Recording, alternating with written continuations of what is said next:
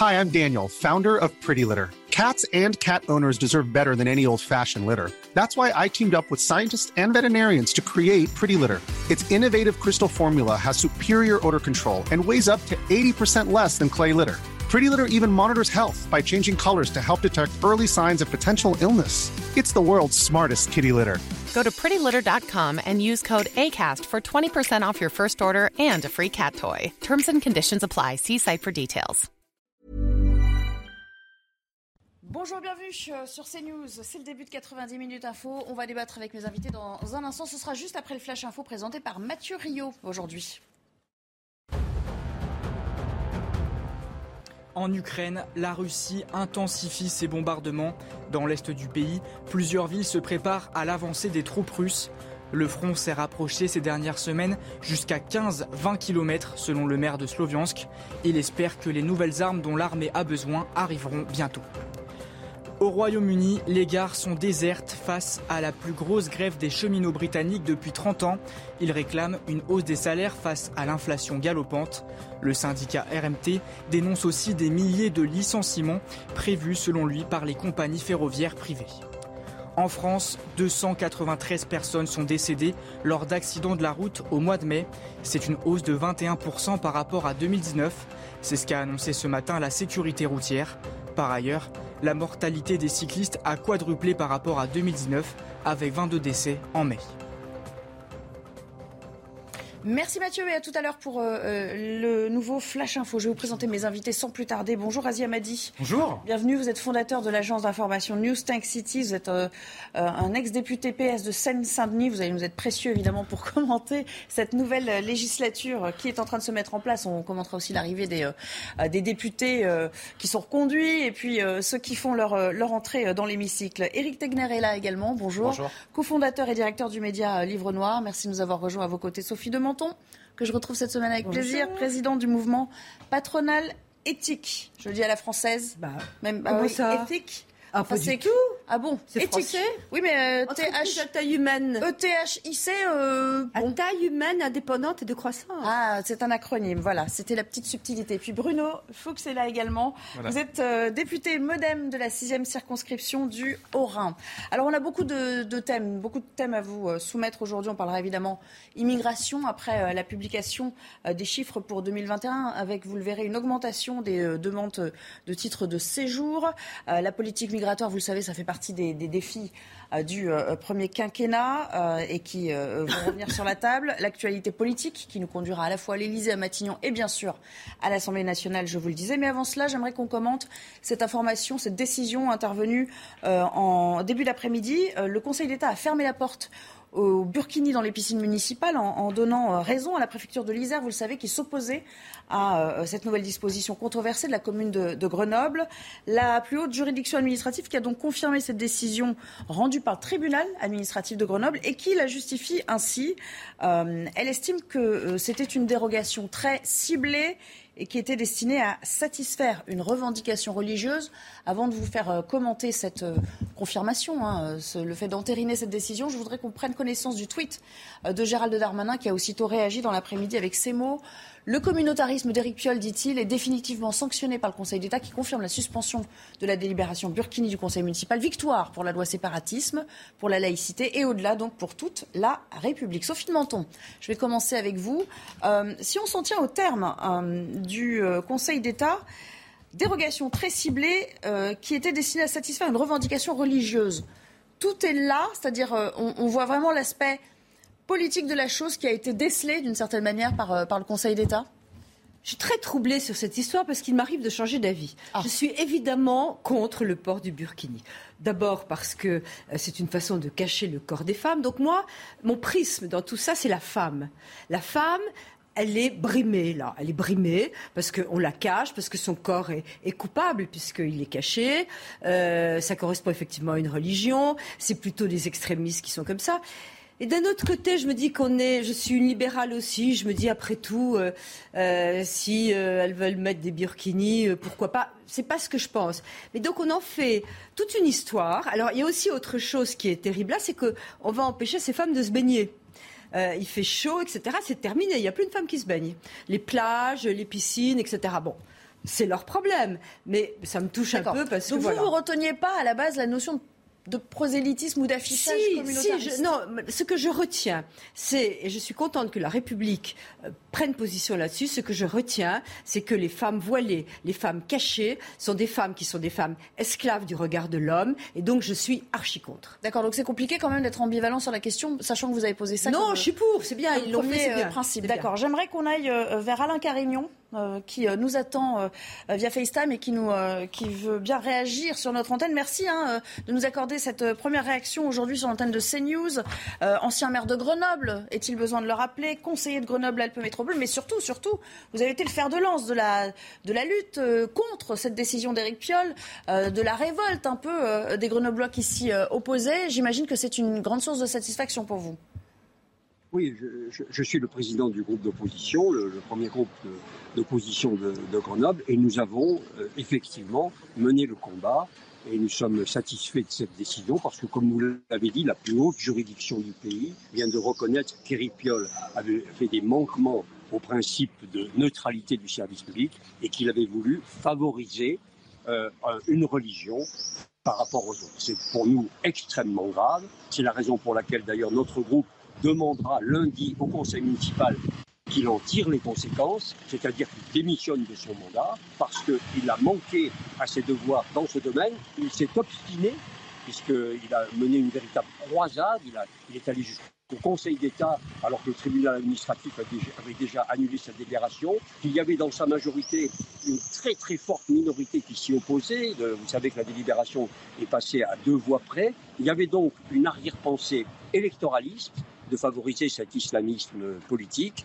Cette arrière-pensée électoraliste est, condamnable. On ne peut pas accepter qu'un élu de la République, qu'un élu municipal favorise une partie euh, islamiste de la population pour des raisons électorales pour vous, au-delà du cas grenoblois euh, stricto sensu, cette décision, elle ferme la porte à toute velléité euh, d'autres euh, maires qui pourraient être tentés par, par le même genre de, décision. C'est une manière de, couper court à la tentation? Elle crée une jurisprudence sur laquelle les maires vont pouvoir s'appuyer, les maires républicains de toute tendance, car évidemment, les républicains appartiennent à tous les bords politiques, il ne s'agit pas d'en faire une affaire politique, c'est vraiment un élément de société qui rassemble les républicains. Et donc les maires euh, républicains de tous les bords vont pouvoir s'appuyer sur la jurisprudence et la décision du Conseil d'État pour refuser la dérive islamiste de nos sociétés. Merci beaucoup, Alain Carignon. On vous libère et on va continuer à en débattre entre nous ici sur ce plateau. Merci d'avoir accepté euh, de répondre à nos questions euh, en direct et, euh, et un peu à chaud. Éric Tegner, votre, votre réaction, et peut-être en s'appuyant sur les propos tenus à l'instant par Alain Carignon. Ça y est, on a fermé la porte à, ce qui était devenu une, une, polémique nationale, finalement. Je trouve d'ailleurs c'est une excellente nouvelle, en fait. Et il y a deux enseignements à cela. Le premier, c'est que enfin c'est reconnu que le burkini est une revendication religieuse. Parce qu'il faut savoir que souvent les gens qui sont dans une mouvance plutôt islamiste, ils tentent justement, ils testent tous les jours euh, notre République, notre laïcité, vous savez, qui est assez unique. Hein. En France, on, a un modèle qui est vraiment unique au monde. Et donc ils essayent parfois eh bien, de se cacher derrière simplement des revendications euh, d'égalité ou, de, ou sanitaire, etc. Voilà. Mais là, cette fois-ci, ce qui était intéressant, c'est que la revendication religieuse, euh, elle, est, elle est remarquée par le Conseil d'État. Le deuxième élément, c'est c'est qu'on a des outils qui sont à notre disposition et que si le préfet les, utilise, eh bien, on peut justement bloquer ce type de décision. Donc là,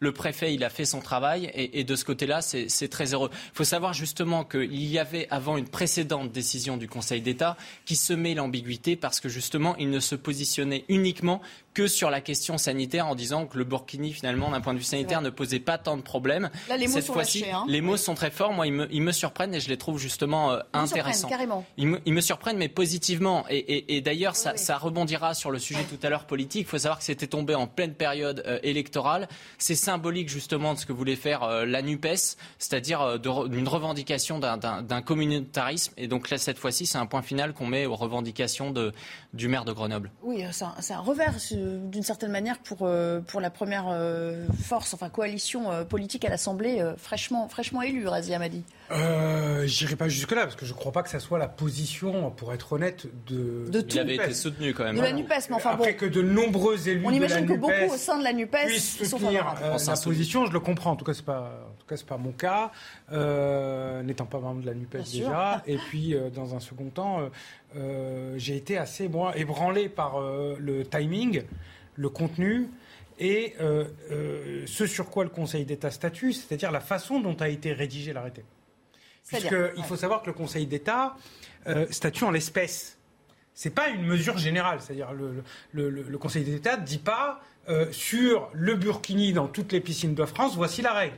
Il dit sur cette règle à Grenoble, telle que ça a été rédigé, et apparemment euh, la rédaction n'était pas la, la- la- la plus ingénieuse du point de vue euh, du respect d'un certain nombre de principes sur lesquels aujourd'hui s'appuie le Conseil d'État, notamment la dimension particulière et ciblée du déterminant D'accord. entre guillemets religieux qui mène à cette décision, euh, puisque le Conseil d'État, même Conseil d'État, par exemple sur le Burkini sur les plages, avait une autre position. C'est ça que je comprends pas. Donc pour Maintenant- vous, c'est ben, pas- parce que ça n'est pas la même chose. Donc pour vous, c'est n'est pas la pas, même chose. c'est pas forcément pas la même fini en chose. fait. Voilà. Si, Euh, c'est pas forcément fini. Ah, moi, je pense que tel que le Conseil d'État euh, a- motive, lorsqu'on lit dans les attendus sa décision, la décision d'une autre collectivité, ou peut-être euh, une- la même décision de la part de Grenoble, mais rédigée serait autrement, retoqué pareil. pourrait ne pas être retoquée. Et Ah, surtout, pourrait là, ne pas être pourrait ne pas être Non, parce que là, les termes employés font que. Les termes employés sur la base des motivations et de la rédaction de l'arrêté. Sur, euh, Tout à fait. Sur, pour Il vous, sur euh, une, en droit une et en interprétation des dans, mots et euh, des la termes. situation Vous êtes d'accord avec lui? Après, sur ça- le fond, ça ne donne pas ma position sur le fond. ça, ça peut être libre d'interprétation pour la suite? L'interprétation, là, elle, elle est, euh, elle est juridique, euh, effectivement. Moi, je pense que c'est quand même suffisamment clair à présent, au-delà de l'interprétation de, de- l'arrêté qu'on vient de- d'entendre. Il y a quand même une loi claire euh, en France sur le Oui. séparatisme qui a été faite. Cette loi, elle est claire. Moi, je vois deux euh, culpabilités très graves de la part du maire de Grenoble. D'abord, d'avoir euh, joué un coup politique au début des, des présidentielles. Et ça a marché, parce qu'on voit que un certain nombre de, de quartiers euh, euh, LFI euh, a, a prospéré d'un point de vue euh, électoral. Enfin, ça s'est vérifié dans un nombre important de, de- de quartiers où hum, des populations importantes qui ne votaient pas euh, avant ont voté au, au premier tour de l'élection euh, présidentielle. Donc ça, c'est à mon avis, un, un coup politique qui, qui- qui est funeste. Et puis, deuxième point, c'est c'est un coup porté aussi à la cohésion sociale. On ne doit pas chercher dans ce pays à chercher une communauté contre une autre. Il faut aller chercher à trouver un mode de vie dans lequel on se retrouve tous bien, dans des règles laïques. Et moi, je suis bien placé en Alsace pour savoir ce qu'est la laïcité, parce que la laïcité, pour nous en Alsace, c'est l'expression des valeurs religieuses, dans un cadre euh, public, et dans un cadre respectueux. respectueux. Il n'y a, pas un 14 juillet en, en- en Alsace sans que vous ayez euh, un pasteur, euh, un, un prêtre, un, euh, qui, qui viennent euh, parler, enfin les, les quatre religions reconnues. Oui, donc, donc je dis pas, il faut dire, mais, Oui. mais, mais pas dans ces limites de, de, Non, du non. bouquin, voilà, de prosélytisme communautariste, très Alors, clairement. vous avez, messieurs, parfaitement raison euh, sur le juridique, sur tout ce qui se passe, etc. Pardonnez-moi, vous ne parlez même pas des femmes. Je crois, non mais je fais jusqu'au bout. Je crois que la vraie problématique d'ailleurs de l'islamisme et, et- et de, et de cette traduction en burkini ou en voile fait que c'est un statut de la femme qui est insupportable. Et je suis très étonnée que nos féministes qui euh, grimpent au rideau toutes les cinq minutes euh, ne s'attaquent pas vraiment à ça en racontant que c'est soi-disant une liberté des femmes de Oui, se c'est ça, elles avancent plutôt la notion de libre arbitre Oui, en fait. mais euh, je, je, c'est pas possible. Ces Oui, alors- femmes oui, mais le partout. problème, c'est que ces femmes-là, cet argument-là, il tient, mais il ne tient pas sur tous les cas. Ces femmes-là, c'était des femmes qui revendiquaient de pouvoir le porter justement dans ces Celles-là, piscines. probablement. Et d'ailleurs, elles viennent d'une association qui constitue Depuis- uniquement depuis des- plusieurs des, des années, femmes. était à C'est pour ça que cette décision du. Conseil d'État est très indi- intéressante parce que des femmes viennent et disent que librement elles veulent porter la burqa, Et les par plages. exemple. Alors, mais le pas peut-être, mais la question posée n'était pas formulée dans, dans le sens Oui, des je sais. femmes, elle était formulée dans le sens euh, de l'arrêté du, du Oui, maire oui, de, d'accord. de Au-delà, Grenoble. ça vous empêche pas d'avoir un avis sur que la moi j'ai été choqué par un certain nombre de, de prises de parole euh, de, de, de, de, de verts, on va dire, euh, intégristes, euh, entre guillemets, qui, de vertes intégristes, oui, qui, non, mais qui, qui pour justifier Oui, oui, cet oui, arrêté, oui. disaient, mais oui, mais toutes les femmes qui sont un peu fortes, etc., elles vont se reconnaître là-dedans parce qu'elles pourront. Donc c'est quand même un, un habillage euh, C'est le cas de le très, dire. très- Un dernier Oui. mot, euh, Razia. Madi. On n'a pas évoqué avec vous la question même de la femme et de, Oui. et, et de ce n'a ça suppose. Oui, on n'a pas eu le temps, mais Sur cet aspect-là, j'aimerais recueillir aussi votre, votre sentiment. Moi, il y a, y a, trois choses. En soi il y a trois choses. Déjà, euh, déjà, il y a, y a, un cas pratique puisqu'il y avait des, il y avait dans les débats, il y avait certaines options sur le thème euh, des moments dédiés aux femmes où les femmes pourront euh, venir habiller comme elles le veulent. Bon, semble-t-il que la tenue est pour se protéger entre guillemets du regard des hommes. Donc si c'est non mixte, je vois pas l'intérêt de. Bon, passons. Mais c'est pas à moi la limite d'avoir un avis. Dire moi je pars du principe qu'en République euh, dans le cadre des libertés de la laïcité, mais à partir du moment, excusez-moi du terme, où on n'emmerde pas son voisin, on s'habille comme on veut. À partir du moment où on peut voir votre visage, etc. Ensuite, il y a des cadres qui sont des cadres publics. C'est-à-dire qu'à un moment donné, si on doit bloquer la piscine pendant 5 heures pour, que des gens voilés, pas voilés, enfin pour que des gens pas voilés ne puissent pas y aller parce qu'on a décidé de faire 3 heures dédiées à la Burkini classe, euh, oui, avoir des débats et des sujets. Donc j'ai envie d'avoir une approche pratique. Après, c'est pas à moi de dire oui, non. Bon, évidemment, euh, on n'a pas le droit de se voiler la face non, mais en, République parce qu'on doit être reconnu. Ça, je le crois. Ça vous, ça vous inspire vraiment un tout dernier mot. Un tout dernier mot, j'avais été un peu choquée. Un tout dernier mot, un tout dernier mot. J'avais été un peu choquée quand on avait dit, bon, le maire de Piolle, qui avait dit, OK, elles Le maire de Grenoble, oui. Oui, euh, le, pardon. Euh, elles, elles, elles auront des burkinis, mais en échange, les femmes pourront venir seins nus. Moi, je trouve ça stupéfiant d'avoir qu'un maire dise que les femmes, tout d'un coup, pouvaient venir. ça, c'était pour brandir la notion de liberté. Mais justement, mais c'est lamentable. Ils n'ont pas à nous dire d'être seins nus ou pas seins nus. Ça peut choquer des gens. Allez, on va s'arrêter là sur ce thème-là. Je vous rassure, on va beaucoup parler euh, politique et, législative. Mais euh, avant cela, on retrouve Mathieu Rio, puisqu'il est 15h45 pour le Flash. Un nouveau point de tension dans la guerre en Ukraine. La Lituanie a réduit le transit de marchandises, russes par voie ferrée vers l'enclave de Kaliningrad, ce qui a suscité la colère de Moscou. Ces restrictions touchent les produits visés par les sanctions de l'Union européenne. Ce n'est pas un blocus, selon Joseph Borrell, le chef de la diplomatie européenne. Attention aux orages en France. 25 départements sont désormais en vigilance orange face aux risques orageux sur la moitié sud du pays. Des chutes de grêle, des précipitations intenses et de violentes rafales de vent sont attendues. 10 départements sont également maintenus en vigilance orange canicule à l'est du pays. Quels sont les prénoms qui ont été les plus donnés aux nouveau-nés en 2021 L'INSEE a dévoilé le classement aujourd'hui. Chez les filles, Jade conserve la première place, suivie par Louise, Emma et Ambre. Chez les garçons, Gabriel est de nouveau en tête, devant Léo, Raphaël et Louis. Allez, de retour sur le plateau pour euh, continuer à débattre. On va parler des législatives. C'est déjà la rentrée, mais pas la rentrée en rang, hein. même si on est arrivé en, groupe. Euh, rentrée un petit peu dispersée des nouveaux venus euh, à l'Assemblée nationale. Bonjour Edem Rabid, vous êtes sur place au, Palais Bourbon. L'image du jour, celle qu'on retiendra, puisqu'elle a été suivie d'une photo de famille hein, qu'on a diffusée sur l'antenne, c'est celle de l'arrivée des députés LFI, avec beaucoup de, de nouveaux visages et donc cette formation désormais très conséquente autour de cet homme qui a fait une apparition surprise, puisqu'on vous le rappelle, lui n'est pas élu député, c'est Jean-Luc Mélenchon. Et oui, il est toujours là, Jean-Luc Mélenchon. Alors, faut savoir que c'est le dernier jour de sa mandature. C'est pour ça qu'il était autorisé à venir jusqu'ici à l'Assemblée nationale et qu'il s'est occupé de ses élèves en tant que professeur. C'est-à-dire qu'il leur a montré comment s'exprimer devant euh, l'hémicycle, comment allaient se dérouler les différentes procédures, car les séances parlementaires s'annoncent extrêmement agitées, notamment en vue de la nouvelle configuration de cette Assemblée nationale. Des profils très différents au sein de la France insoumise, des nouveaux venus qui sont en réalité des anciens. Raquel Garrido, Daniel Simonet, qui ont lutté pour eh bien, gagner euh, ce type d'élection pendant des années. Et puis des nouveaux venus, jeunes loups, comme Louis Boyard, notamment 21 ans seulement, et qui fait son entrée ici au Palais Bourbon. Ou bien encore Rachel Keke. Beaucoup de diversité, mais une mission, celle d'affronter le gouvernement coûte que coûte. C'est ce que nous ont répété tout au long de la journée tous les députés insoumis. On n'est pas là pour faire de la figuration. On est dans l'optique d'un combat acharné face au gouvernement. À noter qu'à leur côté, il y avait aussi les nouveaux venus Europe Écologie Les Verts et Parti Socialiste, mais pas les communistes qui ont préféré se démarquer. Et d'ailleurs, on a eu une petite intervention de Fabien Roussel tout à l'heure. Pour lui, c'est niette concernant l'unité groupe de la NUPES ici à l'Assemblée nationale. Préfère faire un groupe avec les communistes, avec André Chassaigne, son collègue, qui est chargé, lui, de mettre en place tout cela. Bref, il y a des nouveaux venus, il y a une rentrée, mais il n'y a pas de groupe unique pour l'instant. Merci beaucoup, merci à Reda et merci à Pierre-François Altermat qui vous, qui vous accompagne aujourd'hui à, l'Assemblée. Si vous savez ce que vient de dire Razia Non, non, mais on, on, était en train de se dire, voilà, cette configuration, cette recomposition quand même de l'hémicycle, ça va être passionnant pour nous, euh, journalistes, à commenter, hein, parce qu'il va y avoir beaucoup de, euh, de, Voilà, on va mettre beaucoup de choses sur, euh, sur le métier et on imagine que les débats vont être très houleux dès les, les prochaines semaines.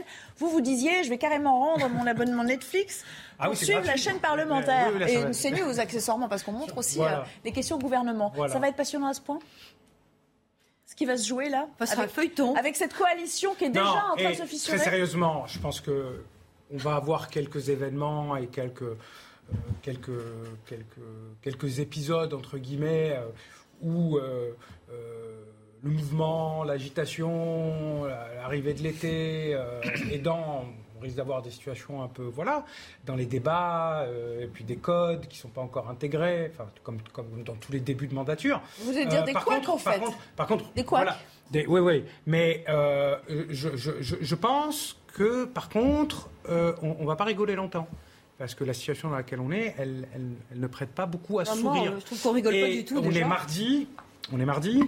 Après demain, puisque tous les 15 jours, l'agence France Trésor émet les euh, obligations de la France, parce que la France, vous savez, la France, si elle n'emprunte pas, elle a de la trésorerie pour 5 semaines. Donc tous les 15 jours, on réemprunte, on a des taux qui arrivent à terme, on a fini de les rembourser, on en emprunte des nouveaux. On est pour il y a 15 jours, on était à 2,2. Déjà, on a pris pas mal de 0, depuis quelques semaines. S'il ressort rien des entretiens aujourd'hui entre le président de la République et les différents chefs de parti, je m'inquiète énormément sur le taux à laquelle la France va devoir emprunter. Il faut savoir qu'un point, c'est 45 milliards. Donc en gros, ce que vous nous dites, c'est si ce blocage perdure. Donc on va rigoler au début et on va rendre nos abonnements. Euh, rigoler en fait. Sur le streaming. Écoutez bien, j'ai dit on va pas s'ennuyer. De toute façon, ah non, on va pas s'ennuyer. Passionnant de suivre aussi euh, les débats, je veux dire la vie démocratique. Donc il y a s'ennuyer les ennuis quoi. Euh, Eric Tegner. C'est vrai que pour reprendre l'image des séries, on est passé de la série Baron Noir à la série Borgen, donc c'est Canal Plus et Netflix. il faut il faut les deux abonnements. C'est-à-dire qu'il y a une situation inédite où on se retrouve dans une forme de quatrième république et en même temps, bon, on va pouvoir peut-être voir le, ensemble, le mouvement ensemble, travailler sur certains points avec euh, les républicains.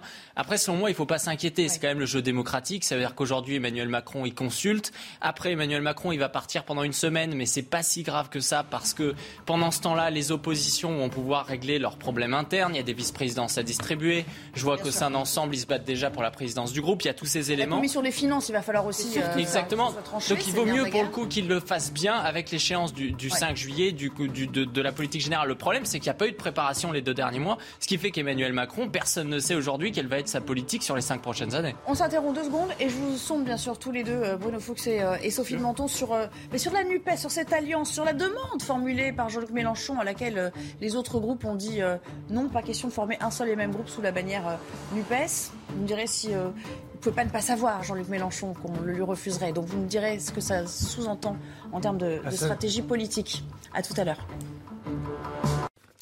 Retour avec vous pour la deuxième partie euh, de 90 minutes info. Et puisqu'il est pratiquement 16 heures, euh, on va faire un point sur euh, l'actualité, à commencer par cette décision qu'on a commentée tout à l'heure en, plateau. Le Conseil d'État confirme la suspension du règlement intérieur des piscines autorisant le port du burkini à Grenoble. regardez ce tweet de Gérald Darmanin.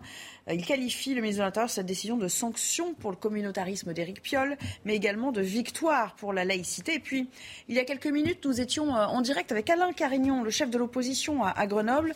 Euh, qui euh, euh, demande la démission d'Éric Piolle. Écoutez. Notre groupe demandera lundi au conseil municipal qu'il en tire les conséquences, c'est-à-dire qu'il démissionne de son mandat parce qu'il a manqué à ses devoirs dans ce domaine. Il s'est obstiné puisqu'il a mené une véritable croisade. Il, est allé jusqu'au Conseil d'État alors que le tribunal administratif avait déjà annulé sa délibération. Il y avait donc une arrière-pensée électoraliste de favoriser cet islamisme politique. Cette arrière-pensée électoraliste est, condamnable. On ne peut pas accepter qu'un élu de la République, qu'un élu municipal favorise une partie euh, islamiste de la population pour des raisons électorales. La réunion des ministres à, Matignon autour euh, d'Elisabeth Borne s'est achevée il y a quelques minutes. Elle était relative à l'impasse hein, euh, dans laquelle euh, se trouve le pays après la nouvelle composition de l'Assemblée. Bruno Le Maire a, pris la parole à la sortie. Écoutez. le pouvoir d'achat, la protection des Français face à l'augmentation des prix, l'essence, l'électricité, le gaz, l'alimentation, dont on a pu échanger sur ces différentes mesures sur lesquelles nous travaillons depuis maintenant euh, plusieurs semaines, qui sont en cours de finalisation et que nous espérons pouvoir représenter très vite à nos compatriotes. Je le redis, nous sommes là pour gouverner. Nous avons été élus par le peuple français pour gouverner. Nous gouvernons sous l'autorité d'Elisabeth Borne et du président de la République. Emploi du temps chargé pour euh, le chef de l'État aujourd'hui, puisqu'il reçoit tour à tour les présidents de groupe euh, à l'Assemblée. Euh, on a vu ce matin Christian Jacob qui a continué d'opposer une fin de non-recevoir à l'idée d'une, coalition avec Renaissance, ensemble. et puis à l'issue de sa rencontre cet après-midi, François Bayrou, là vous voyez Olivier Faure un petit peu plus tôt, François Bayrou a pris la parole également, lui appelle à travailler ensemble pour des débats respectueux et ouverts. C'est parti s'approcher aussi près que possible de l'union nationale, ce qui veut dire pour chacun prendre la part la plus grande possible des responsabilités face à la situation. On peut avoir sur le passé euh, des contradictions et des confrontations, mais euh, on peut aussi imaginer que bon, on est tous responsables et que c'est en travaillant ensemble ou le plus possible ensemble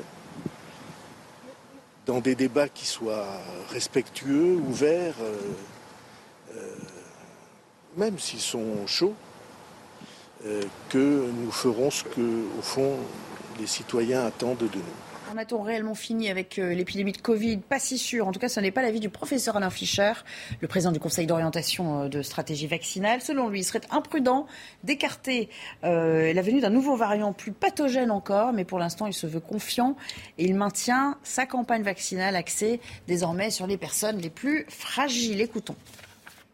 Deux choses l'une, où on a une situation, disons, calme, très calme, et a priori, il n'y a pas de raison de proposer la vaccination à d'autres personnes que les personnes fragiles, les, mêmes que ceux dont on parle aujourd'hui. Soit, ce n'est pas l'hypothèse la plus probable de loin, mais je ne peux pas rigoureusement l'exclure, qu'il y ait un variant qui émerge, qui soit plus pathogène, plus responsable de formes graves, éventuellement un peu plus transmissible. Euh, ce n'est pas le scénario principal, mais l'exclure serait très imprudent. Et dans ce cas-là, sans doute, faudra-t-il, pas sans doute, certainement, envisager une campagne vaccinale plus globale de la population, mais uniquement dans ce cas. Les gens nouent un petit peu euh, l'esprit avec la fête de la musique. C'est aujourd'hui, 21 juin, vous n'avez pas oublié. Et bien sûr, euh, le retour de la fête de la musique, parce que pendant la, les crises Covid dont on vient de parler, euh, elle a été quelque peu sacrifiée. Je vous rappelle qu'elle a été inventée il y a 40 ans par Jack Lang, alors ministre de la Culture. Et donc, c'est un, bel anniversaire en, cette année 2022. Voilà pour l'essentiel. On va revenir au débat, mais surtout, on va parler politique. Je vous le disais à l'instant, la réunion des ministres autour d'Elisabeth Borne vient de s'achever. Si vous êtes aux premières loges à, Matignon. On a entendu euh, Bruno Le Maire à l'instant. Que faut-il en, retenir? Est-ce que les mines étaient grises? Parce qu'on on disait un petit peu de la Macronie qu'elle avait la gueule de bois hier. Était-ce toujours le cas? Écoutez, d'abord, ça n'a pas duré très longtemps. Ça a duré euh, un peu plus d'une heure trente, cette, cette, réunion avec l'ensemble du, gouvernement. On a eu finalement très peu de prise de parole à la, suite de cette euh, réunion. Gabriel Attal qui est venu nous dire euh, quelques, mots, notamment sur eh le rôle de ce point qu'ils ont fait aujourd'hui cet après-midi, notamment, vous savez, sur eh ces décrets d'application, sur l'apprentissage ou encore sur ces mesures qu'il va falloir mettre en place pour le pouvoir d'achat. Donc il fallait se coordonner, il fallait continuer finalement eh bien, d'assurer les urgences pour euh, cette continuité du, pouvoir pour, le pays. Donc voilà, c'était une réunion qui remplaçait entre guillemets euh, le Conseil des ministres qui a été annulé aujourd'hui parce que le président de la République reçoit les chefs de parti aujourd'hui et demain. Donc très peu de prise de parole. Bruno Le Maire aussi qui est venu nous dire euh, quelques mots, mais euh, vraiment rien de très concret. Gérer les urgences, assurer la, continuité du, du pouvoir. On a vu Amélie de Montchalin, on a vu Justine Bénin, on a vu Brigitte Bourguignon qui évidemment ses futurs ex-ministres ministres ne sont pas euh, venus nous, dire euh, quelques mots. Mais voilà, en tout cas, pas grand-chose euh, pas grand chose à dire, si ce n'est que la Première ministre a montré qu'elle tenait encore la barre et qu'elle souhaitait montrer en tout cas qu'elle tenait encore ce gouvernement. Merci beaucoup, Samy. Je rappelle que vous êtes accompagné de Sacha Robin pour, pour les images. Allez, on va commenter cette, cette réunion, mais surtout le maintien d'Elisabeth Borne à la tête de, ce gouvernement. Bruno Fuchs, euh, elle présente sa démission, refusée dans la foulée par Emmanuel Macron, donc elle convoque ses ministres pour cette, cette réunion de crise, hein. il, faut, bien l'appeler ainsi. Il y aura un remaniement, puisque plusieurs des ministres, euh, c'était le deal, euh, qui n'ont pas obtenu leur siège de député, eh seront remerciés donc remplacés. Est-ce qu'il peut, tenir longtemps avec Elisabeth Borne à la tête de ce gouvernement? La question aujourd'hui, oui, la réponse est oui, bien sûr, mais, la question aujourd'hui n'est pas celle euh, des personnes et, du ou de la Première ministre. La question, c'est ce qui est en train de se faire aujourd'hui dans les, débats qu'il y a avec les différents responsables de, partis ou les audiences avec les différents responsables de partis, c'est aujourd'hui qui euh, veut être dans une position, radicale ou qui, comme l'a dit François Bayrou, euh, va agir en responsabilité et va essayer de dépasser ses propres clivages pour répondre aux besoins des Français. Il est clair dans les urnes euh, que les Français ont demandé à ce qu'il y ait un parti majoritaire on a élu un président de la République très clairement, mais la, majorité est relative. Donc il faut savoir faire euh, euh, des, consensus de, gouvernement, il faut savoir des coalitions, et ça, ça se fait dans l'Europe entière. on va, juste faire un petit détour euh, par, l'Elysée pour écouter Stanislas Guérini. C'est de ça dont nous avons parlé avec le président de la République, et je suis certain que de cette période, nous saurons faire émerger quelque chose de nouveau au Parlement, parce que c'est le lieu de la démocratie, c'est là où doivent se construire les consensus euh, et les compromis. Et euh, je suis certain qu'on réussira euh, ensemble. Est-ce que voilà, je... vous appelez à s'approcher aussi près que possible de l'Union nationale? Bien, quand je parle de majorité d'intérêt général, je crois que c'est une idée qui est assez convergente avec l'idée exprimée par François Bayrou. Le président pourrait-il prendre la parole avant de partir avant le Conseil européen? Nous n'avons pas discuté de ça. Merci à vous. Vous avez fait des propositions au président? De travailler à rechercher l'intérêt général autour de priorités que je viens de vous indiquer. Merci à vous. Bon, on a assisté à la fin de cette prise de parole, donc c'est un petit peu compliqué de, la commenter, mais plus largement, euh, Eric euh, Tegner, est-ce que euh, Elisabeth Borne peut être maintenue, conservée à ce poste très longtemps, sachant que on a beaucoup dit hier, elle n'a pas, pas, le profil adéquat pour les circonstances. C'est-à-dire que, certes, c'est une techno, elle n'a pas encore vraiment fait ses preuves. Est-ce qu'il faut quelqu'un d'éminemment politique pour remplir le rôle? Alors déjà, il faut savoir que ce matin, la présentation de cette démission, elle, est traditionnelle. Hein. Mm. Elisabeth Borne ne voulait pas euh, partir, donc ça, il faut le rappeler. Deuxième élément, c'est que Emmanuel Macron n'aurait pas pu, même s'il le voulait, accepter cette démission parce qu'il va partir pendant une semaine. Donc il y a une question de vacances du pouvoir. Aujourd'hui, évidemment, Elisabeth Borne, elle pose un problème parce qu'on voit que les réserves de voix de la majorité sont plutôt à droite, alors que Elisabeth Borne a un profil issu des, socialistes. Cependant, le problème, c'est que si aujourd'hui Emmanuel Macron ou dans une semaine change de Premier ministre, dans le cas où dans deux mois ou trois mois, il pourrait construire une sorte de coalition d'accord avec les Républicains, là où il devrait mettre justement un Premier ministre issu des Républicains, il serait... donc là, ce qu'il va faire, c'est qu'il va l'user au maximum. Et donc, ce qui est intéressant, je vous invite à regarder, c'est le communiqué ce matin de l'Élysée qui annonçait justement que Elisabeth Borne était reconduite dans ses fonctions. Et contrairement à ce qui se passe généralement. À aucun moment, il n'était stipulé que, et, que l'Élysée donnait à la charge d'Elisabeth Borne de constituer les différents partis politiques. C'est-à-dire que, dans le fond, d'ailleurs, ils ne, disent même pas qu'ils lui accordent à nouveau sa confiance. Donc vraiment, elle, elle a une position extrêmement euh, délicate et on voit qu'Emmanuel Macron, il se mouille, il se mouille complètement aujourd'hui. Dans les jours, dans les jours, dans les jours, ces jours. Il dit ces jours, elle est reconduite ces jours. Il ne lui donne pas le mandat pour parler à d'autres personnalités euh, politiques. Non, non, écoutez, on va vérifier, vérifier, mais Elisabeth Borne. Euh, c'est Emmanuel Macron qui a non, reçu d'ailleurs les partis. Borne va, j'en suis persuadé, je ne sais pas si l'info est clairement tombée, mais c'est plutôt connu. Elisabeth Borne va recevoir et consulter les patrons et les patronnes des différents responsables politiques la semaine prochaine. Pas ça le... La semaine prochaine. C'est pas ça qu'il vous dit. Il vous dit en fonction des alliances qui seront constituées à l'Assemblée. Si, vous avez dit elle n'a pas mandat pour les rencontrer. D'accord. Non, mais sur ce point-là. Il ne, l'a pas formulé bah, aussi précisément qu'habituellement. Là, aujourd'hui, Emmanuel Macron il se donne le temps justement d'ouvrir la discussion. Allez, on laisse vous répondre. Non, mais le sujet, le, sujet, il est politique. Sur le profil, sur, le profil de, de, de Elisabeth Borne, qu'importe peu. Enfin, je veux dire, vous en avez fait une Rosa Luxembourg de, du nouveau siècle. Mais on non, j'ai précisé simplement. Elle a, été, euh, elle a travaillé avec des gouvernements de gauche, euh, comme il y avait aussi des fois des techniciens plutôt marqués à droite qui ont été dans. Euh, elle n'a pas la culture parlementaire, par exemple. Bon, ça, il va falloir jouer. Ça, bien sûr, mais à la limite, ça n'est pas le sujet. Le sujet, c'est le sujet. non, je vais vous dire. Mais attendez, mais si c'était qu'une question de casting, si c'était qu'une question de premier ministre, le vrai sujet, il est institutionnel. Il est institutionnel parce que soit la Ve République se dépasse et démontre qu'elle va être capable, comme elle a prouvé par le passé, d'exprimer une souplesse qui va permettre à ce que les choses fonctionnent. Ça m'étonnerait. Soit on a une situation qui ressemble à d'autres régimes parlementaires. Qu'est-ce qui se passe dans d'autres régimes parlementaires?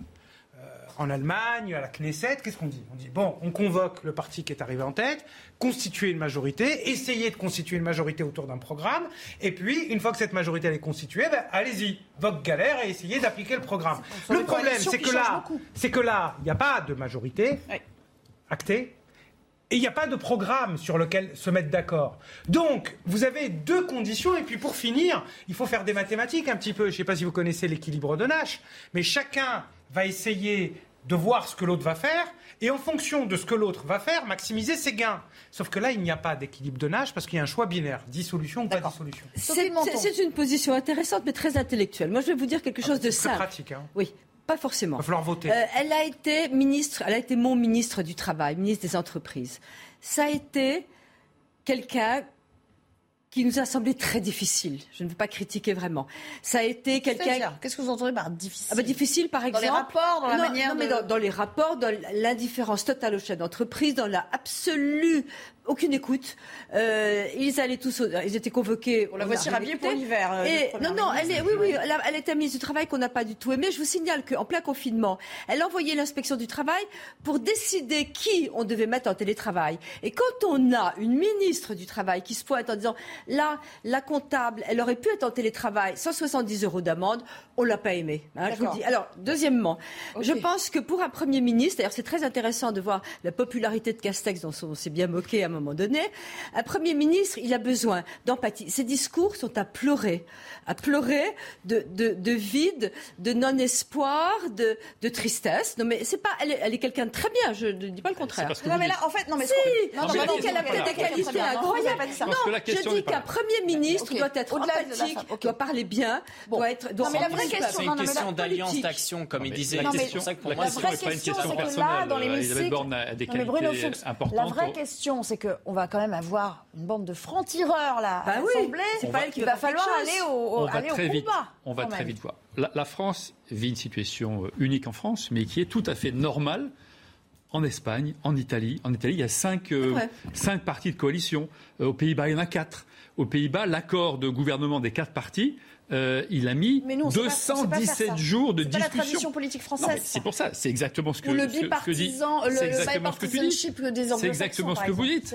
C'est qu'aujourd'hui, soit on dépasse la Ve République parce que on a euh, des députés qui sont capables d'aller au-delà des frontières. Quand j'entends, euh, ils ne veulent pas être d'accord. Si, quand j'entends Fabien Roussel, quand j'entends Fabien Roussel qui dit moi, ce qui m'importe, c'est que très vite on vote une loi pour savoir qui vote l'indexation des retraites sur, sur l'inflation. C'est ça le sujet. C'est qui, va, qui vote quoi. quand j'entends Jean-Luc Mélenchon qui fait du spectacle et qui mmh. veut déstabiliser la France et qui fait renforcer le Front National, le Rassemblement National, voilà, on est à l'inverse de l'intérêt général. Il faut donc des gens capables de dépasser la 5 Qui veuillent Et c'est dans toute l'Europe, c'est comme ça. Et donc il faut dépasser nos modes de pensée pour résoudre des questions. C'est pour ça que je vais Je vais prendre un cas concret très bien, mais c'est pas le sujet aujourd'hui.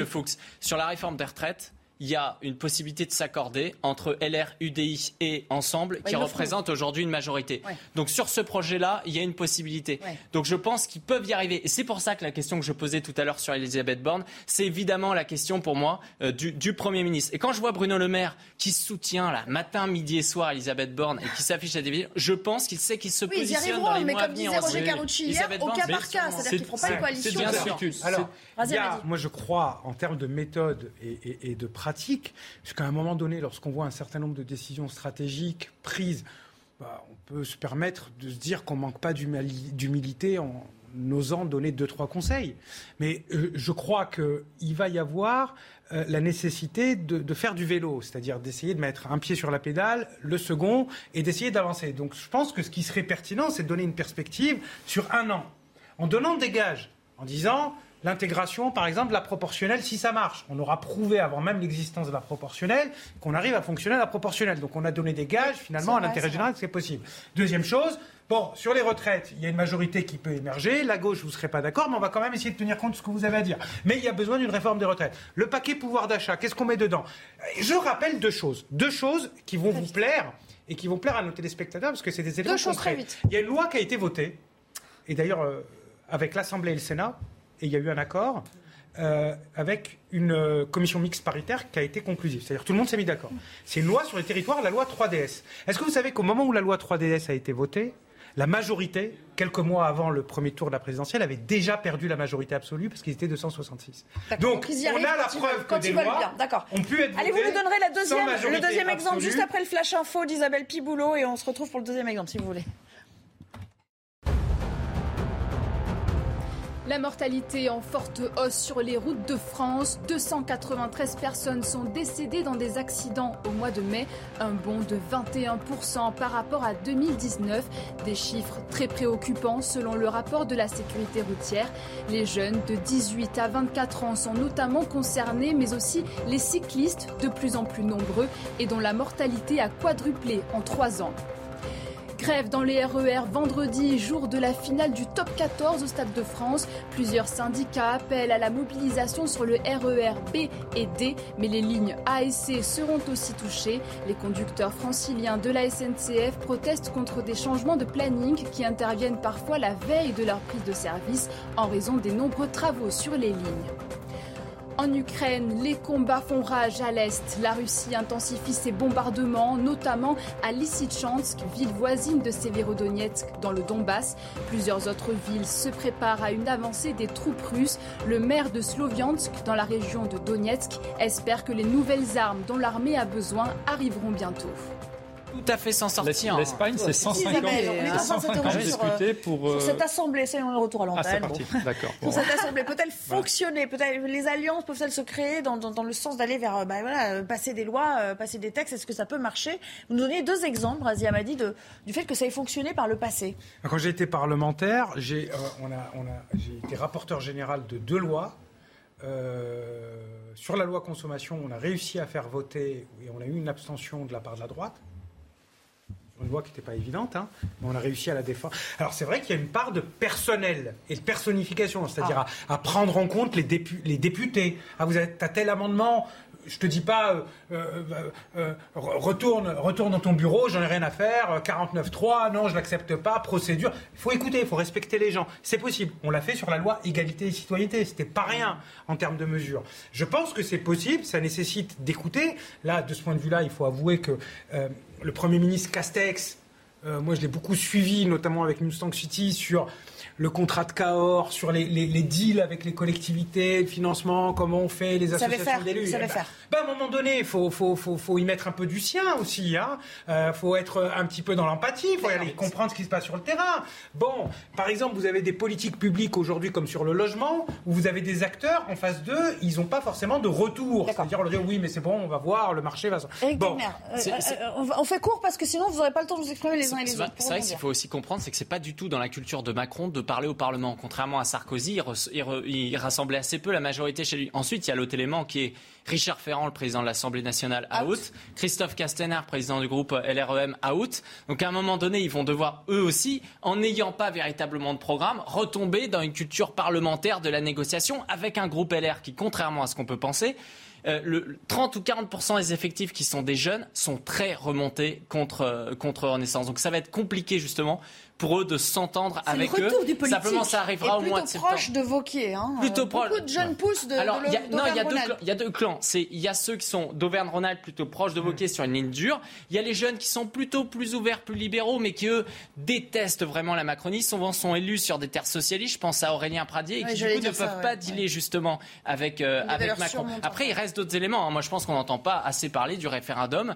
et de la possibilité aussi pour Macron de lancer des sujets qui divisent les oppositions. Il y a la marotte du référendum sur l'immigration. Je pense que ça l'amuserait beaucoup de lancer ça et de voir justement la NUPES et le Rassemblement national se rentrer dedans. De voir l'attitude du Rassemblement national dont on ignore tout. Quelle va être l'attitude du Rassemblement national qui, a, encore une fois, est un parti qui veut montrer qu'il qu'il fait des efforts et qu'il veut gouverner, contrairement à l'autre qui veut être révolutionnaire. Donc c'est le retour du politique, mais il faut absorber cette élection. Bono qui est bien poli et qui ne prend pas la parole je, sur moi, je prends la parole quand on me, quand on me, on me la donne. Je pense que euh, on va très vite, après les consultations d'aujourd'hui et de demain, voir euh, les partis politiques qui veulent contribuer à l'intérêt général et ceux qui écoutent oui. les Français en disant je suis prêt à faire un effort parce que vous avez la crise en Ukraine, parce que vous avez la suite oui. euh, du, du, du, Covid, parce qu'il y a des pouvoirs d'achat qu'il faut absolument, euh, les questions de pouvoir d'achat qu'il faut résoudre immédiatement. Donc on verra bien ceux qui veulent contribuer. Ça, ça va se décanter très vite. Et après, eh bien, on fera des majorités en cas par cas. Oui. Et à moyen terme, il faudra trouver des majorités plus, plus solides. On rappelle quand même, ça va, en durer, Allemagne, ça va durer 5 ans cette affaire. Hein. En Allemagne, par exemple, vous avez, vous avez les Verts, vous avez le Parti libéral et euh, vous avez le, le, SPD, le Parti euh, social-démocrate.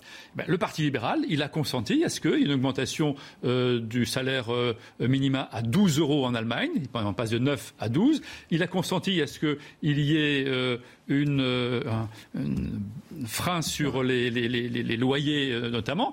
Et, et, donc on voit bien que si chacun fait un effort, on arrive à trouver une position de compris. En France, on n'a pas l'habitude. En France, on dit c'est mon programme, c'est tout ou rien. Il faut aller dépasser et faire des compromis. C'est le moment ou jamais euh, de montrer sa responsabilité. On parlait d'Emmanuel Macron, on va se rendre à l'Elysée où nous attend euh, Florian Tardif. Florian, euh, on le rappelle depuis ce matin, le chef de l'État reçoit les différents présidents de, de groupe à l'Assemblée. Ça commence avec Christian Jacob, je crois que c'est Marine Le Pen dans une heure qui devrait faire son arrivée, suivra Fabien Roussel.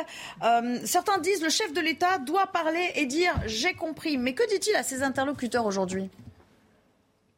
Les interlocuteurs ne répondent pas à cette question, même si les journalistes, bien évidemment, ont demandé à l'intégralité des chefs de parti ici qui ont été reçus par Emmanuel Macron si le président de la République allait s'exprimer avant une séquence internationale assez longue d'environ sept jours. Le président de la République qui a, vous l'avez dit, reçu tour à tour ses chefs de parti. C'était au tour, il y a quelques minutes à peine, de Stanislas Guérini, le délégué général de Renaissance, le parti présidentiel, qui a estimé qu'à à la fin de ces négociations, il fallait aboutir à une majorité pour l'intérêt du pays. Juste avant lui, c'était au tour de François Bayrou, le patron du Modem, qui a également utilisé quasiment les, les mêmes mots. Il faut se rapprocher le plus possible d'une union nationale, a estimé François Bayrou. Comprenez que le camp présidentiel cherche à tout prix à éviter un blocage à l'Assemblée nationale en renvoyant les oppositions à leurs responsabilités. Il ne faudra pas nous dire, après cette séquence, me confier un conseiller de l'exécutif, que si le pays est bloqué. Nous n'avons pas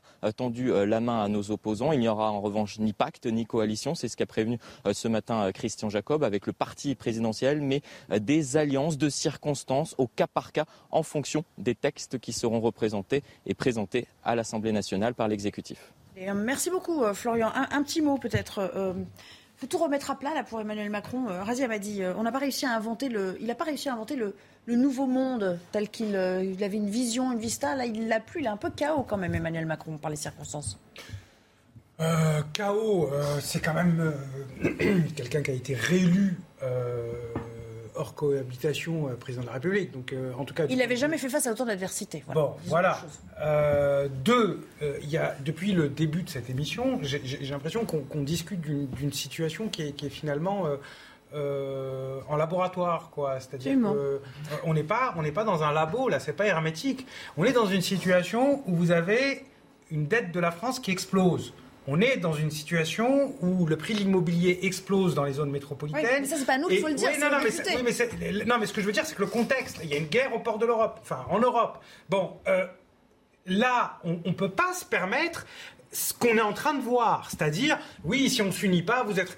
Il faut poser sur la table les dix grandes mesures sur lesquelles le président de la République, Qui les son pose sur la table le gouvernement, l'exécutif, ouais. actuellement en poste. Personne n'a d'autre légitimité qui découle, y compris du suffrage universel, parce que c'est la présidence, euh, l'élection présidentielle. Donc il y a les projets de loi, d'accord. Et sur ça, il faut, il faut on y aller met là. en responsabilité les gens. C'est-à-dire, on dit, voilà, nous, ce qu'on propose, c'est ça. Oui, oui, d'accord. Bon, la droite dit, bon, c'est inacceptable, on discute, on dialogue, peut-être qu'il y a une majorité qui peut se faire Dès avec cet la été droite. et pas à la rentrée pour le pouvoir d'achat. tout de suite, On n'a pas le temps. tout de suite. On n'a pas le temps. Mais c'est ce qui se passe. Là, les consultations vont permettre d'arriver justement à voir quels sont les sujets sur lesquels on peut trouver des majorités. Moi, ce qui me excusez-moi, c'est les entreprises. Pardon, on en reviendra ça.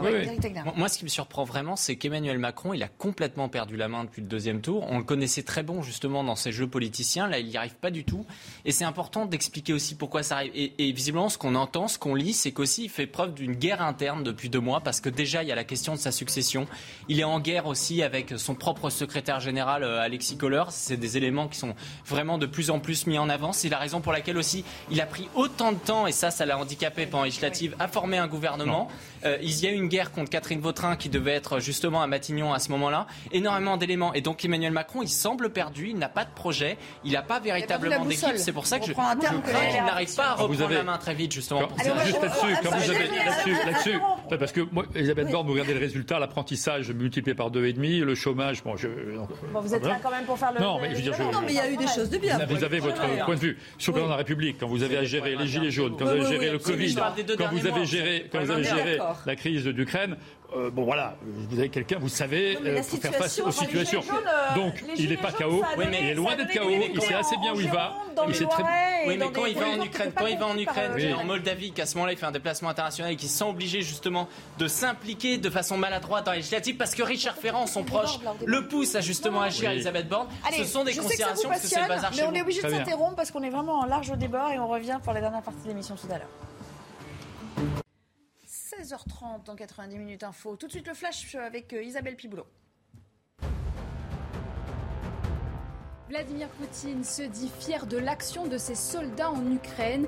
Il s'est exprimé au Kremlin devant les jeunes diplômés des académies militaires russes et les plus hauts cadres de l'armée.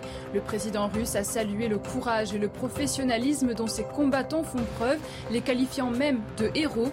Il a par ailleurs promis de renforcer encore son armée. Grève de train historique au Royaume-Uni. Elle a commencé aujourd'hui et se poursuivra jeudi et samedi. Plus de 50 000 cheminots sont vent debout. Ils réclament de meilleurs salaires et conditions de travail. Les syndicats dénoncent aussi des milliers de licenciements prévus par les compagnies ferroviaires privées. Il s'agit de la plus grosse perturbation du rail depuis plus de 30 ans dans le pays. Et nous sommes le 21 juin, l'été est de retour et avec lui la traditionnelle fête de la musique, une 40e édition aujourd'hui. L'idée avait été initiée par Jack Lang, ministre de la Culture en 1982. Nombreux sont les artistes à se produire dans les bars, les rues ainsi qu'au Palais de l'Élysée. Ah. Merci Isabelle et à tout à l'heure. Parlons politique, parlons stratégie politique si vous le voulez bien. Razia m'a dit, euh, Jean-Luc Mélenchon, vous le savez, a demandé la création d'un groupe commun de la NUPES. Évidemment, les différentes formations lui, euh, lui ont dit euh, euh, non, assez clairement, parce que ça ne faisait pas partie de l'accord initial qui avait été signé entre les différents partis qui composent donc cette coalition qui arrive à, à l'Assemblée. C'était quand même un scénario prévisible. Jean-Luc Mélenchon ne pouvait pas ne pas savoir qu'on allait lui dire non.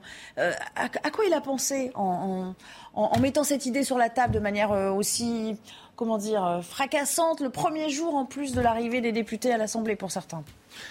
Je pense qu'il y a, une première, idée qui est la suivante. Finalement, le, le grand vainqueur de ces législatives, ça reste le Rassemblement national. Finalement, lorsqu'on voit le nombre de voix par rapport En termes de à sièges ce qu'ils auraient eu séparés, c'est-à-dire 1 plus 1, ça n'a pas fait 3, euh, semble-t-il, dans les résultats. Après, je me trompe peut-être, mais je crois que c'est accepté de tous en termes d'analyse d'arrivée euh, à la NUPES. Et donc, euh, la volonté peut-être de reprendre le flambeau de attention, il y a quand même euh, quasi 90 députés euh, Rassemblement national. Parce que c'est vrai qu'il y a, y a peut-être 3, 4 ans, 5 ans, il y a 10 ans, vous auriez eu un million de personnes de, de Bastille à République hein, pour ce résultat-là. Bon, aujourd'hui, apparemment. Mais s'il se le dit, les autres aussi peuvent Donc se le lui, dire. ce qu'il dit, c'est rassemblons-nous et faisons un groupe commun, parce que, attention, la majorité relative pourrait dire c'est le groupe du parti en tête, ce qui n'est pas la coalition. Donc là, c'est le Rassemblement national qui prend la présidence de la commission des finances. fameuse. Donc, anticipons cette situation et euh, et comme ça, il reprend le flambeau de l'Union. D'ailleurs, ça met les autres dans une position assez inconfortable, parce que je rappelle quand même, pour les européennes, s'il vous plaît, parce qu'il me reste. oui, pour les européennes, il n'y a pas d'union de la gauche. D'accord? Euh, Pour des sujets hyper importants, il n'y a pas d'union de la gauche. Pour la présidentielle, il n'y a pas d'union de la gauche. D'accord. Par contre, pour les municipales, il y a une union de la gauche, et dès qu'il faut avoir des députés, il y a une union de la gauche. Donc là, il leur dit, et là, vous n'êtes pas capable de vous unir face au Rassemblement national? Donc, je pense que chacun va jouer à ce poker menteur, mais. Mais alors, euh, Éric Tegner, pourquoi, pourquoi les autres disent non alors? Puisqu'ils peuvent partir du, du Bah, même que principe. Du côté que de ça- ça Mélenchon, c'est une erreur politique. Deux éléments. Le premier, c'est qu'en faisant euh, la NUPES et un seul groupe, dans ce cas-là, ils perdent du temps de parole et ils perdent euh, des moyens. Donc, ils n'ont pas d'intérêt à le faire. Le deuxième élément, c'est qu'en fait, ils n'ont pas besoin de former un groupe pour pouvoir justement gagner cette présidence de la commission. Je vais vous expliquer en 30 secondes. Qu'est-ce qui se passe généralement le, le ensemble ne va pas voter en théorie. En théorie. Donc dans ce cas-là, il va y avoir trois tours. Les premiers tours, euh, le premier et le deuxième tour, c'est possible que le Parti socialiste, la France insoumise présentent des candidats différents. Mais pour le troisième tour, il faut une majorité relative. Ils vont s'accorder sur un seul candidat et dans ce cas-là, ça sera 125 ou 130 voix contre 89 voix du Rassemblement national. À moins que les LR choisissent de voter Enfin, pour les- le candidat du RN. Mais moi, je, que moi- dalle moi, à je parlais ça. à un très, oui, mais c'est important de l'expliquer. Je parlais à un très proche de Marine Le Pen hier qui effectivement disait que pour lui, ça serait très compliqué pour eux d'avoir cette présidence de la commission des finances justement. D'accord. Il n'y a pas besoin de groupe pour pour faire ça. Arithmétiquement parlant, La Nupes ça- peut l'avoir, sauf s'ils sont dans une Euh, folie. D'abord, ce qui est intéressant, ce qui vient de tomber, c'est qu'Éric Woerth se présente comme président de l'Assemblée nationale, pour la présidence de l'Assemblée nationale. C'est intéressant de voir qu'il y a quelqu'un qui se dévoile, là. Euh, c'est une info du Parisien hein, pour l'instant. euh, voilà, c'est pas grave. Ça me semble, d'après ce que j'avais entendu, très, très plausible. D'ailleurs, il, est- il avait changé de camp, etc. Donc, il est un lien, il est un pont. Donc, euh, je crois que il va y avoir là euh, quand même une réaction de bon sens. C'est vrai qu'il y a un moment où les députés vont se réveiller. C'est vrai que la commission des finances, c'est vrai que ce type de commission, euh, je veux dire, il faut être un peu raisonnable. Donc, voilà, je, je- je crois, moi, euh, à, à- à des réflexes raisonnables. Bruno Fuchs. Moi, je, je- je Pas pense quand, euh, quand je vois Jean-Luc Mélenchon, on voit qu'il est vraiment dans la stratégie politicienne, qu'il a perdu le sens des réalités. Quand il euh, veut faire un- une motion de censure sans en avertir ou consulter ses partenaires, c'est évident qu'ils vont refuser. Mais il est tellement sûr de son fait, il est tellement sûr de sa puissance, il est tellement. Parce que ce qui moi, ce qui m'a toujours étonné, c'est que je, je- je le vois faire à l'Assemblée nationale, Il on le voit faire là. d'exister alors que ni- ni Premier Non, mais- il critique, il critique euh, Emmanuel Macron comme étant un monarque, mais alors, je veux dire, euh, quelqu'un qui, qui, qui est euh, monarque C'est ou Robespierre, leader maximo, c'est incroyable. Donc, et il pense que tout, tout, tout va lui réussir, rien ne lui résiste. Donc, il est hors de, de la réalité. Et, et là, euh, je pense que heureusement que Fabien Roussel, que le Parti socialiste, que les écologistes se, se dégagent progressivement de cette emprise, parce que et ça a été dit là, il y a une urgence. Il faut travailler sur les sujets. Fabien Roussel disait tout à l'heure, moi je suis prêt à travailler sur les sujets euh, du pouvoir d'achat. C'est ça, c'est là, c'est ça dont il faut parler. C'est pas de la commission des finances. C'est pas. Et- et il dans faut parler groupe- des dans urgences dans un que les Français euh, attendent de Dans nous. un groupe commun et unique, LFI Hmm a la majorité seule. hein. C'est vrai. Alors, autre stratégie, s'il vous plaît, celle de Marine Le Pen. Celle de Marine Le Pen, qui donc a, a perdu la présidentielle, mais qui a fait euh, son meilleur score à ce moment-là. Euh, y a-t-il une stratégie qui lui a été profitable euh, en, en émergeant ainsi? Enfin, il faut le dire, hein, on a. on a décuplé euh, les troupes euh, à l'Assemblée. Est-ce qu'il y avait une stratégie où, au fond, elle a bénéficié de, elle a eu de la chance, ou elle a bé- bénéficié de On l'a reçue d'une à colère qui s'est exprimée euh, Quand, différemment? Quand on parle aux, aux- aux proches de, de Marine Le Pen, justement, ils expliquent qu'eux connaissent très bien le phénomène de diabolisation. Et depuis le début, Marine Le Pen, pour les présidentielles, mais là aussi pour les législatives, faisait une campagne de second tour. Mélenchon n'était pas du tout habitué à cette diabolisation.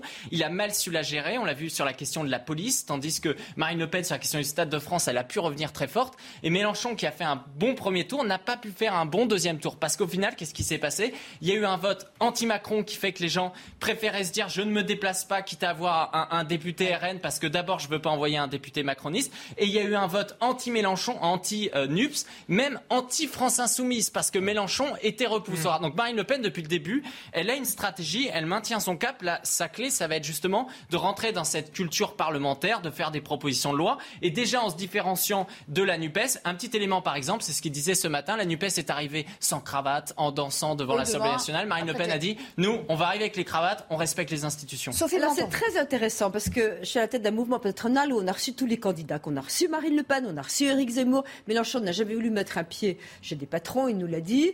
Euh, on, les, on a reçu Valérie Pécresse, on les a reçus, les Verts, etc. Et vous avez la vérité des candidats. Quand vous avez 150 patrons devant eux, qui posent des chefs d'entreprise, hein, c'est pas des grands patrons, euh, euh, qui posent les vraies questions, vous les voyez face à eux-mêmes et, à ce qu'ils ont comme semblant de programme ou qu'ils ont ou qu'ils n'ont pas. Et c'est très intéressant.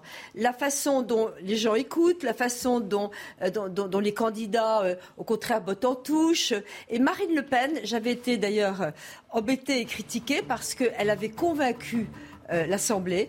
Elle avait discuté, on lui avait dit mais c'est pas possible les retraites, vous pouvez pas continuer à dire ça. Elle a dit oui mais on va faire ceci, on va essayer. Elle posait des questions. Euh, Zemmour c'était euh, absolument invraisemblable comme comme attitude. Et moi je vous dis une chose, je suis absolument convaincue que Marine Le Pen elle avait une stratégie, c'est se, rendre fréquentable. Elle avait envie de gouverner. elle en a, elle en peut plus d'être diabolisée. Et, c'est passé donc avant la législative. c'était les, les, les, Français, les Français, les Français sont très intelligents et euh, il ne faut pas leur raconter des salades. Et elle, ah ben, vous, il a pris la parole sans vous. Non, mais ça. De toute façon, la gauche, tant qu'elle bah, Mélenchon, quand même. Le Fuchs, dernier mot non, Marine Le Pen. Mais elle a, elle a, une stratégie qui est très stable, qui est très calme, et elle a eu bénéficié de deux concours de circonstances. Une agitation de Zemmour qui l'a favorisée, et maintenant l'agitation de Mélenchon qui lui ramène des voix. Vous pourriez voter avec elle et dealer sur des points. De... Vous pourriez, en tant que membre de la majorité, vous discuter avec Marine sur un point de loi et dire bon, on va faire ça. Sur quelques points précis, mais elle est aujourd'hui elle est dans l'opposition, donc il faut qu'elle fasse des efforts de son côté Merci à tous les cas d'avoir préparé. Discuter avec des gens de l'opposition quand même. Merci Sophie de Menton, merci, merci à euh, Razi Amadi et Bruno Fuchs. Merci. C'est tout le temps qui nous restait, d'ailleurs on l'a bien épuisé. Euh, dans un instant, euh, le Flash Info suivi de Punchline, vous retrouverez Laurence Ferrari. Je vous dis à demain, même heure, même endroit menace la Lituanie. Moscou promet des mesures sérieuses contre le pays après des restrictions pour certaines marchandises transitant vers l'enclave de Kaliningrad. Le Kremlin accuse l'Union européenne d'encourager une escalade des tensions avec les sanctions à son encontre. Des représailles suivront, a déclaré la diplomatie russe. Des températures étouffantes en Irak, près de 50 degrés ont été observés à Bagdad alors que l'été vient tout juste de débuter. Le président irakien appelle à faire de la lutte contre les effets du réchauffement climatique une priorité nationale. Au printemps déjà, le pays avait souffert de tempêtes de poussière meurtrières liées à la chaleur et la désertification des sols. En France, le classement des prénoms les plus donnés en 2021 dévoilé aujourd'hui. D'après l'INSEE, chez les filles, Jade a toujours le vent en poupe, suivi des classiques Louise et Emma. Côté garçon, Gabriel repasse en tête, talonné par Léo et Raphaël, avec une tendance générale qui confirme la mode des prénoms courts.